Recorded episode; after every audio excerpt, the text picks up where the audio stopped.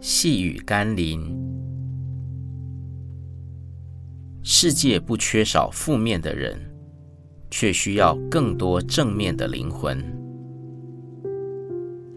今天要读的经文是《路加福音》第十章第五节、第六节。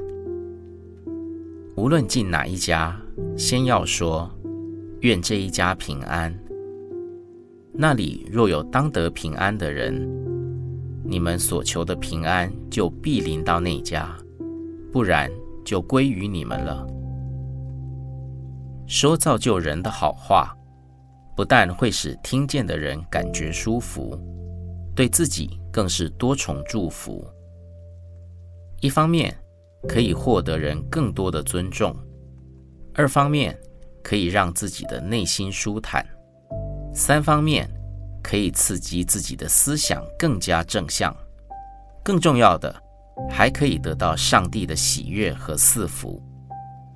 既然祝福的话、造就的话、正面的话、信心的话，对生命来说是稳赚不赔。那么，为何不积极的去祝福人呢？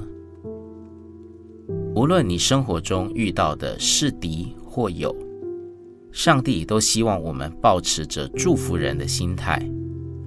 若是对方并不配得上帝的祝福，你也必因你的心态和你所愿意给人的祝福，在上帝面前蒙悦纳。我们一起来祷告。亲爱的天父，我知道你向人所怀的意念是赐平安的意念，而不是降灾祸的意念。你也要我们像你一样，在面对人的时候，保持着同样的态度和意念。因此，恳求你不断地修正我的言语和思想，使我可以因着祝福人，使自己也得到你的赐福。